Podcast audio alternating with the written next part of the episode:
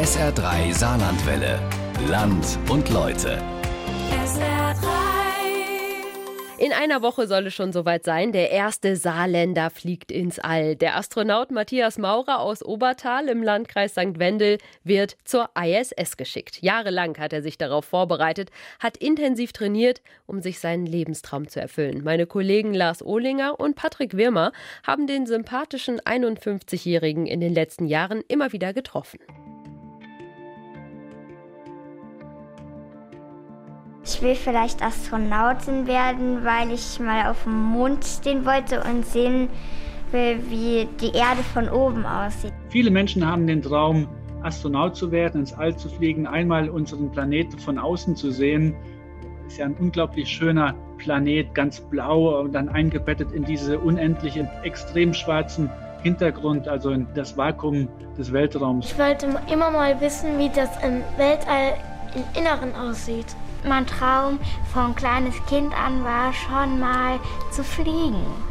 Und alle meine Träume könnten sich da erfüllen. Und ich möchte die Menschen mitnehmen. Ich möchte versuchen, möglichst viel von meinen Erlebnissen zu teilen, äh, damit die Menschen auch wirklich genügend Stoff haben, ihren Traum zu träumen. Der Traum vom All. Noch nie war er so nah für Matthias Maurer. In wenigen Tagen fliegt er hoch zur internationalen Raumstation ISS. Ein Traum, den seine Heimat mitträumt. Die Viertklässler im Tolaier Ortsteil Hasborn waren dem Weltraum auch noch nie so nah. Ihr habt vieles gelesen. Was sind denn die Aufgaben eines Astronauten? Was macht denn der den ganzen Tag? Maja. Der erforscht das Weltall. Okay, der erforscht da was. Was kann denn der da erforschen? Denkt mal an die Zeichentrickserie, die wir da geguckt haben. Die Astronauten, die machen im Weltraum Experimente. Die haben im Weltraum Pflänzchen wachsen la lassen und haben das beobachtet. Ein Astronaut muss jeden Tag zwei Stunden Sport machen. Er musste verschiedene Etappen bestehen. Zum Beispiel in einem großen Becken in dem ESA-Zentrum Köln. Ortswechsel. Matthias Maurer auf Heimatbesuch.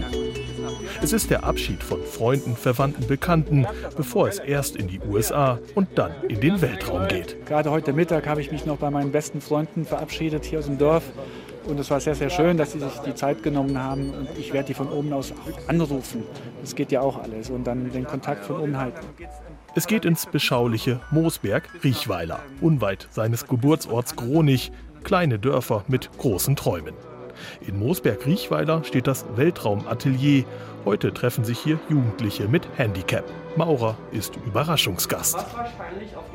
Im Weltraumatelier in einer alten Scheune können die Weltraumfans sogar in den Nachbau einer Apollo-Kapsel steigen. Als ich das erste Mal gehört habe, da steht eine Apollo-Kapsel in der Nachbarschaft, also in der Nachbargemeinde, in einer Scheune, habe ich echt gedacht, das wäre ein Witz und konnte ich gar nicht glauben. Also, aber gut, ich meine, Überraschungen gibt es immer mal wieder.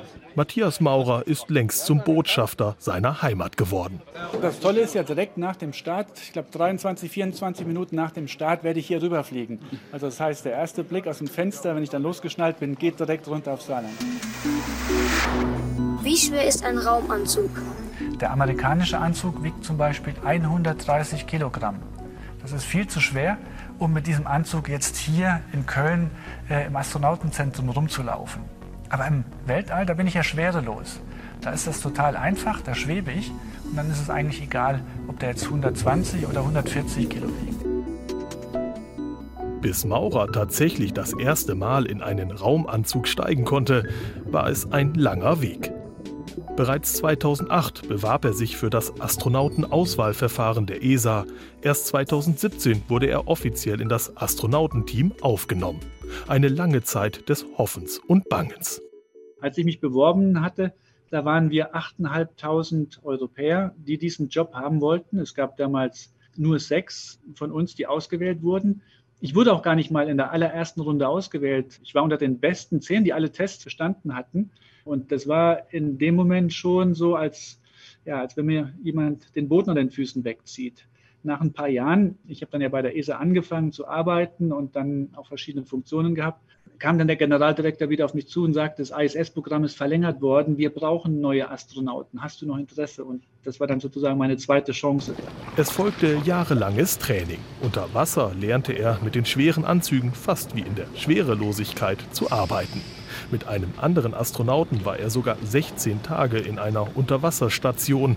So lernte er, wie es ist, auf einem fremden Planeten, wie etwa dem Mars, zu wohnen und zu arbeiten. Auf den Lofoten, einer Inselgruppe in Norwegen, lernte er spezielles Gestein zu erkennen, das es auch auf dem Mond gibt.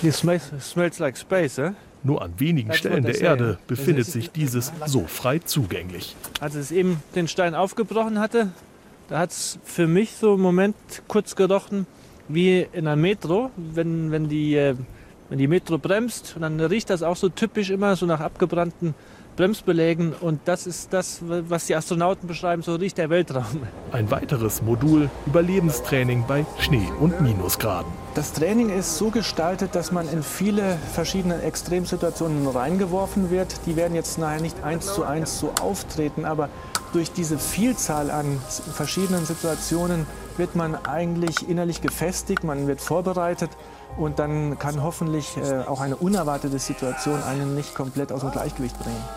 Das alles wirkt spielerisch. Es ist aber hartes Training fürs Überleben. Mit nassen Schuhen muss er schließlich zwei Tage durch die Wildnis kommen. Er lernt, wie man Feuer entzündet oder wie man sich selbst Zähne zieht. Und wie man im Wasser überlebt. Denn bei der Landung des Rückflugs kann zum Beispiel auch etwas schief laufen und da ist die Crew lange Zeit auf sich selbst gestellt. Auch verbrachten die Astronauten mehrere Tage in einer Höhle. Dabei sollten sie auch lernen, miteinander in Stresssituationen klarzukommen. Dieses Cave-Training ist in einem Höhlensystem. Fünf Tage, fünf Nächte sind wir dort in diesem Höhlensystem, müssen Bergsteigen unter Tage, also wirklich gefährlich auch, analog zu einem Außenbordeinsatz. Gleichzeitig ist Tag und Nacht natürlich nicht vorhanden dort in einem Höhlensystem. Der Biorhythmus wird durcheinander geworfen, ähnlich wie im Weltall, wo wir 90 Minuten einmal Sonnenaufgang, Sonnenuntergang haben. Bei der Vorbereitung auf den Flug ist er auch oft im Trainingszentrum der NASA in Houston. Eigentlich kommt er regelmäßig nach Hause, doch das ändert sich, als die Pandemie mit voller Wucht auch in den USA ausbricht. Corona drückt schon ein bisschen auf die Stimmung. Ich kenne persönlich verschiedene Instruktoren, die betroffen waren von Corona, auch schwer betroffen waren.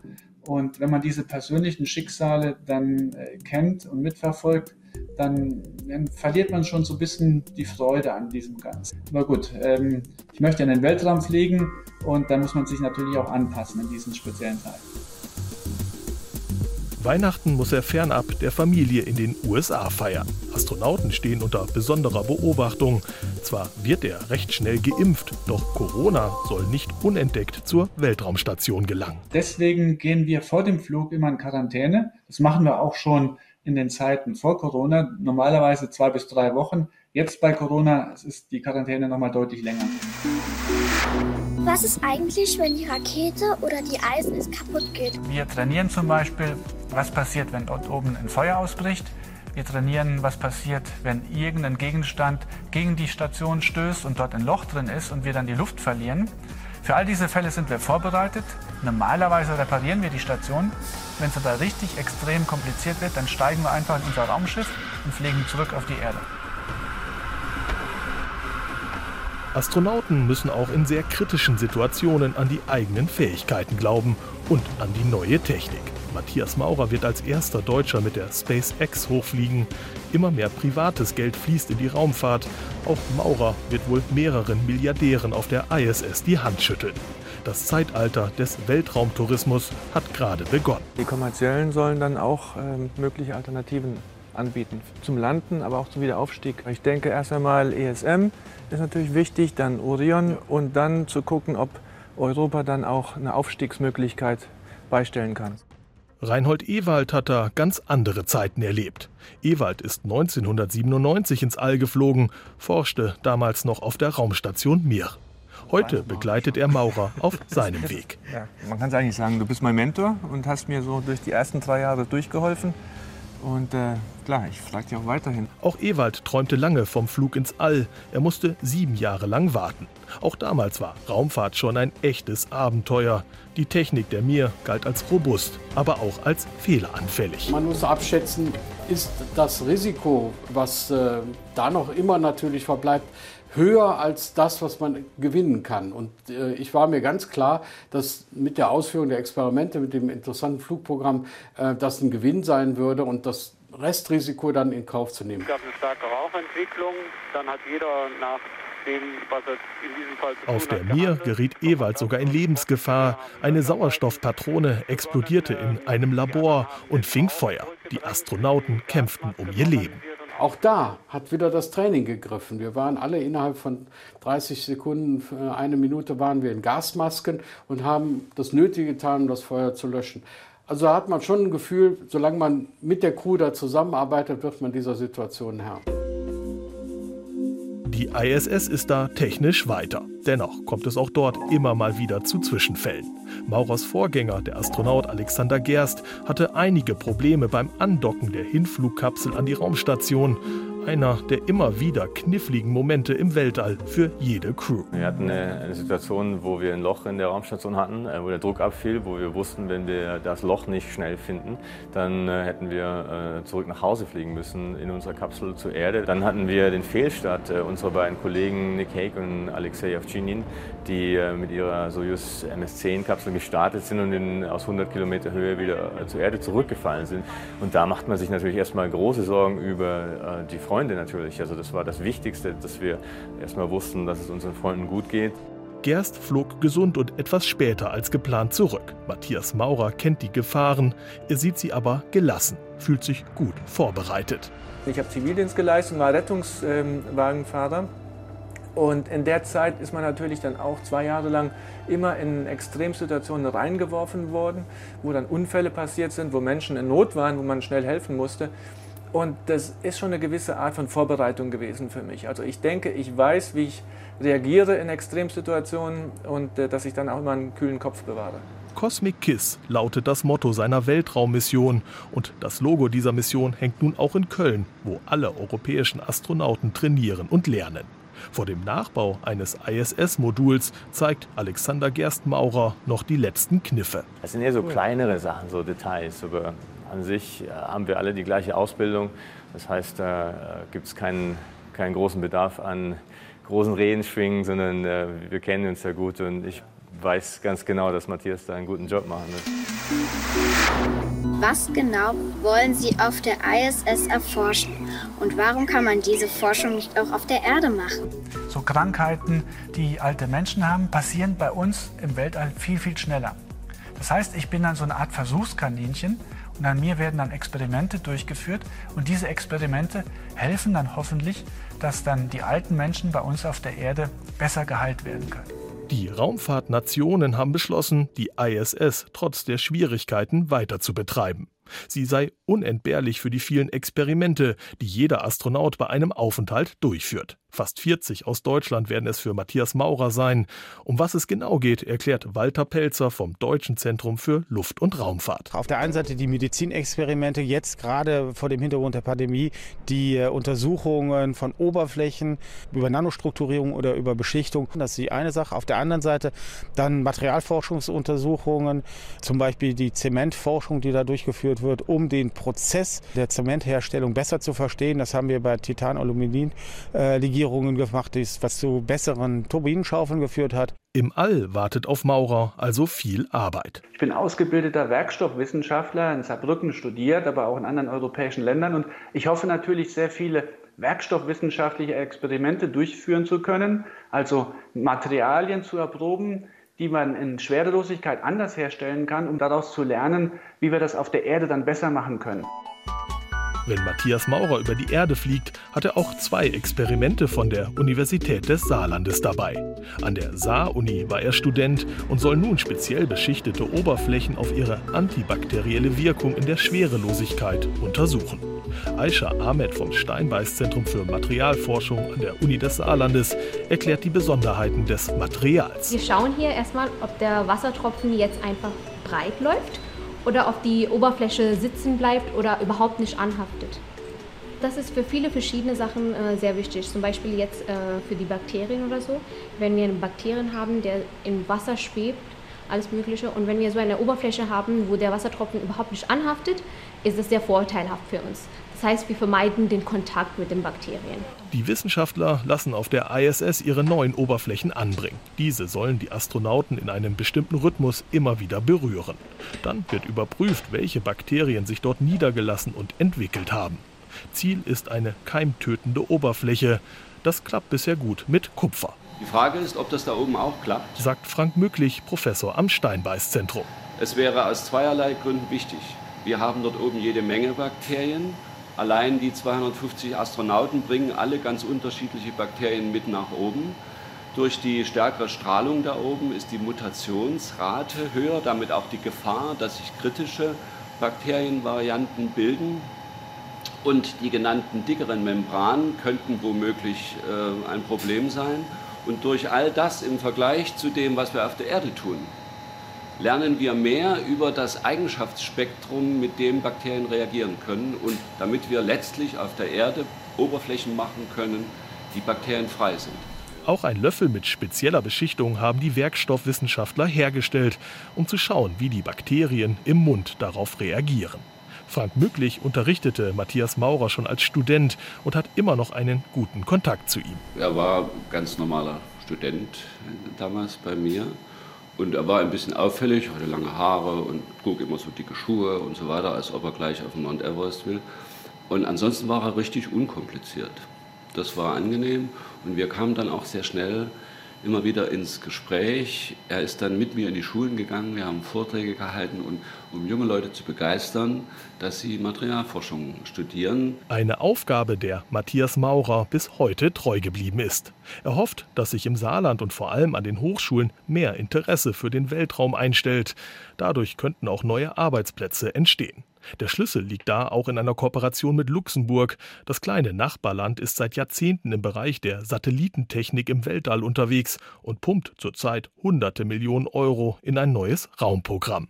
Es geht um den Bergbau im All. Auf Asteroiden oder auf dem Mond warten unentdeckte Rohstoffe. Auf der ISS wird die grenzüberschreitende Zusammenarbeit schon seit 23 Jahren gelebt. Maurer trifft dort oben auch den Franzosen Thomas Pesquet. Beide sind auch privat befreundet. Ich kenne ihn auch schon ja, seit vielen Jahren. Wir haben ja zusammen angefangen, Chinesisch zu lernen, haben dann in Bochum dort gewohnt zusammen, wo wir dann den Sprachkurs gemacht haben. In Russland, wenn wir zusammen trainieren, dann äh, wohnen wir halt ja, Raum an Raum in unserer Unterkunft und klar, dann kocht man zusammen. Auch von Pesquet lernt Maurer noch einiges. Der Franzose ist in seiner Heimat bereits ein Medienstar. Für den Chroniker ist das ungewohnt. Als Astronaut muss man heute in der Öffentlichkeit stehen, viel, viel mehr als früher. Und deswegen bekommt man auch ein Medientraining. Und ich muss ehrlich sagen, in der Öffentlichkeit zu stehen, das war für mich das Allerschwierigste und das, was mir die meiste Nervosität gebracht hat. In eine Zentrifuge einsteigen, unter Wasser klettern, das ist alles kein Problem. Aber da auf der Bühne zu stehen und äh, ordentlich etwas zu kommunizieren und dann auch das Vorbild Thomas zu haben, der ja schon ein bisschen vor mir angefangen hatte, das waren ein paar große Schuhe. Was er von Thomas inzwischen auch weiß, viel Privatleben gibt es dort oben nicht. Essen spielt eine große Rolle für die Motivation und die gute Stimmung auf der ISS. Die Weltraumkost ist mittlerweile nicht mehr so ungenießbar wie bei den ersten Flügen ins All. Die Zutaten werden eingekocht und enthalten nur wenig Wasser. Das Essen kommt heute in der Schwerelosigkeit normalerweise aus dem Beutel oder Dosen. Thomas bringt auch sein eigenes Weltraumessen mit nach oben und äh, er hat mir sogar schon ein paar Dosen gegeben zum Probieren. Und dann habe ich gesagt, wenn du die nicht alle mit hochnehmen willst, ähm, ich wäre gerne bereit, ein paar Dosen von deinem Essen mit hochzunehmen. Und wenn mein gutes saarländisches Essen rechtzeitig fertig wird, dann können wir das auch vielleicht für dich noch hochschicken. Und äh, das heißt, wir haben so ein kleines Tauschgeschäft da schon vorbereitet. Der Astronaut wird im All etwas Besonderes essen. Geheirate mit Sahnesoße, aber auch ein Menü, das sich in einem Wettbewerb zwischen Spitzenköchen durchgesetzt hat. Es gibt Kartoffel, Riesling, Cremesuppe und ein Rehragout. Für uns im Weltraum ist das Essen eigentlich wichtiger noch als hier unten auf dem Boden, weil wir sind ja ein halbes Jahr dann entfernt von der Familie, von der Heimat und das Essen, was wir da mitnehmen, das ist das Einzige, was uns so ein bisschen das Heimatgefühl wiedergibt. Die Heimat auf der Zunge und im Herzen. Aufgewachsen ist Matthias Maurer in Gronich, ein Ort in der Gemeinde Obertal. Dass von hier einmal ein Astronaut kommt, hätte wohl niemand erwartet. Ich hätte selbst nicht gedacht. Also bei mir ist ja der Traum, Astronaut zu werden, eher ein Erwachsenentraum. Und ich meine, man muss Träume haben und nicht jeder Traum kann in Erfüllung gehen. Aber wer keine Träume hat, der kann sich natürlich auch keinen Traum erfüllen. Von daher sind jetzt, denke ich mal, viele hier im Dorf, meine Familie, meine Freunde sind schon ein bisschen stolz und äh, sind auch die größten Fans, die drücken mir die Daumen und dann muss ich jetzt auch sehen, dass ich auch leiste. Es geht rauf zum Momberg. In den Wäldern tankt er immer Energie, wenn er zurückkommt. Hier sind wir jetzt an meinem Lieblingspunkt im Dorf. Wir haben einen tollen Aussichtspunkt, sind in 499 Meter Höhe, sehen bis nach St. Wendel hin. Das ist eigentlich, was man hier sieht, ist so die ersten 20 Jahre äh, meines Lebens habe ich hier verbracht, hier im Dorf gelebt, Fußball gespielt, im Judo-Club äh, gekämpft. Dann in, war ich in, in, der Schule in St. Wendel. Später habe ich Zivildienst gemacht in der Gemeinde Tolai, das ist so ein bisschen in der Richtung hier. Später dann war ich Segelflieger in der Gemeinde Marpingen und dann habe ich mir das Ganze hier immer aus der Luft angeschaut. Und äh, wenn ich nach Hause komme, dann bin ich dann in den Wäldern hier unterwegs zum Joggen und ich finde es einfach toll. Es ist absolut Heimat. Meine Eltern leben hier, meine Freunde leben hier. Ich habe natürlich auch Freunde, die an sonstigen Plätzen leben, aber definitiv ist eine ganz starke Verbundenheit. Viele kennen ihn persönlich. Die Sekretärin des Bürgermeisters ist eine Großcousine. Er hat sich überhaupt nicht verändert. Also ich habe den hab noch so genau so eine Erinnerung, wie er gegangen ist. Sehr bodenständig, zielstrebig, ehrgeizig auf jeden Fall. Und nur so kann man auch dahin kommen, wo er jetzt ist, denke ich. Na, seine Ziele verfolgt, konsequent. Anders geht das nicht. Mit Disziplin, wahrscheinlich sehr viel Disziplin. Ne? Viel Und Spaß. ja, alles zusammen, das Die Leute Gesamtpaket. Denken, alles nur Anstrengungen. Aber ich habe eigentlich bei allem, was ich mache, viel Spaß. Klar, eine gewisse Begabung muss man haben. Ich meine, man spricht so viele Sprachen und alles. Das, es gibt Leute, die, die lernen schnell, für die ist das einfach und manche tun sich schwer, schon nur eine Fremdsprache zu lernen. Ne? Das alles ist auch vielleicht ein bisschen Talent, alles mit dazu, ein bisschen Glück, aber trotzdem auch viel Arbeit. Das engste Privatleben schirmt Maurer weitgehend ab. Nicht so einfach, denn das Interesse der Öffentlichkeit steigt, je näher der Start rückt. In Gronich erfährt man zumindest, wie er als Kind und Jugendlicher gelebt hat. Seine Eltern wohnen noch immer hier. Maurer erinnert sich, wie er mit dem selbst reparierten Moped herumgefahren ist. Ich komme auch immer gerne wieder hin zurück. Hier ist man direkt integriert, man ist ja, Mitglied in Vereinen und es ist eigentlich ein schön organisiertes, rundes Leben. Man hat eigentlich eine, eine total coole und äh, sorgenfreie Kindheit. Und so mit diesem Weitblick ja, lerne ich eigentlich erst, wie schön oder wie gut ich es hier hatte und wie wertvoll das war auch für die Entwicklung. Und äh, ich denke, meine Vorprägung hier aus dem Dorf, äh, als Vereinsspieler zu sein oder auch dann mit, mit vielen Freunden immer oft gemeinsam was unternommen zu haben, das hat mir da einfach sehr viel geholfen. Viele seiner Jugendfreunde sind mittlerweile weggezogen. Die, die hier geblieben sind, trifft Matthias Maurer jedoch regelmäßig. Eigentlich wollten auch Thomas, Gregor und Andi zum Start in die USA fliegen. Doch mit Corona wurde das deutlich schwieriger. Ein Visum zu bekommen ist fast unmöglich. Außerdem verschob sich der Startzeitpunkt einige Male. Also mich hat es überrascht, als ich dann gehört habe, dass Astronaut macht. Aber als ich dann drüber nachgedacht habe, dachte ich eigentlich genau das Richtige, weil er war vielseitig begabt, interessiert. Er war schon immer auf dem neuesten Stand der Technik und immer neue Dinge ausprobiert. Den ersten Computer in der Gruppe gehabt. Genau. Den 1064. Manchmal hatte ich den Eindruck, er hat so eine gewisse Selbstironie, als wo er sich selbst so ein bisschen und dann, dann sind wir als Kollegen dann drauf aufgesprungen. Oh, zack, zack. Einige Freunde werden dennoch nach Florida kommen, um den Start hautnah erleben zu können. Hier in seiner Heimat gibt es außerdem eine Startparty, in ein paar Monaten dann sogar eine große Rückkehrfeier am Boostalsee. Matthias Maurer ist derweil schon in den USA, befindet sich bereits in Quarantäne für seinen Weltraumflug. Die Spannung steigt. Also die Kollegen haben auch berichtet, wenn dann die Luke zugemacht wird von der Kapsel und die Rakete betankt wird, das ist ja anders als bei, den, sag ich mal, bei dem Space Shuttle oder bei der Soyuz-Rakete. Wir steigen ein, wenn die Rakete noch leer ist und dann wird sie betankt in 37 Minuten und dann hört man wirklich, wie diese Maschine anfängt zu leben. Also dann gibt es sehr viele Geräusche und, und auch lautes Knallen und Knacken in den Leitungen und ich glaube, das wird dann schon ein sehr spannender Moment. Dann startet die Falcon 9 Trägerrakete, wie hier zuletzt im September, wieder ins All.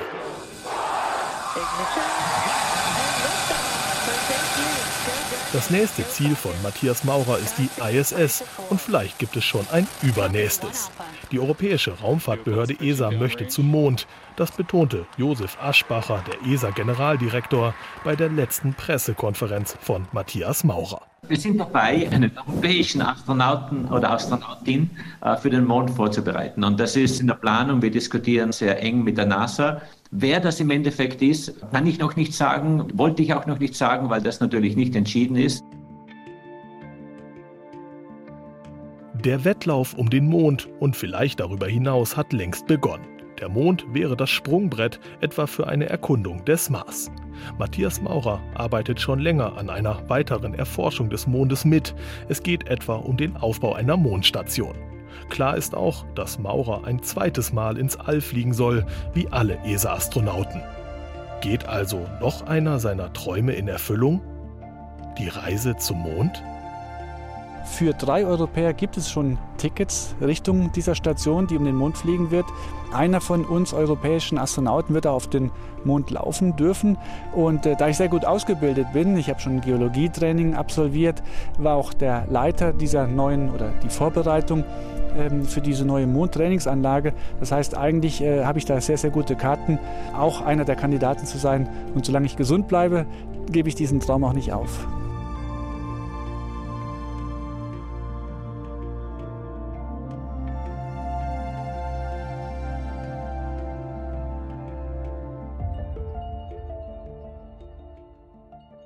Unser Land und Leute, ein Maurer für den Weltraum. Matthias Maurer, der erste Saarländer auf dem Weg ins All. Hören Sie auch nochmal auf sr3.de als Podcast oder bei YouTube. SR3 Saarlandwelle. Land und Leute. SR3. Regionale Features auf SR3. Immer sonntags um 12.30 Uhr und als Podcast auf sr3.de.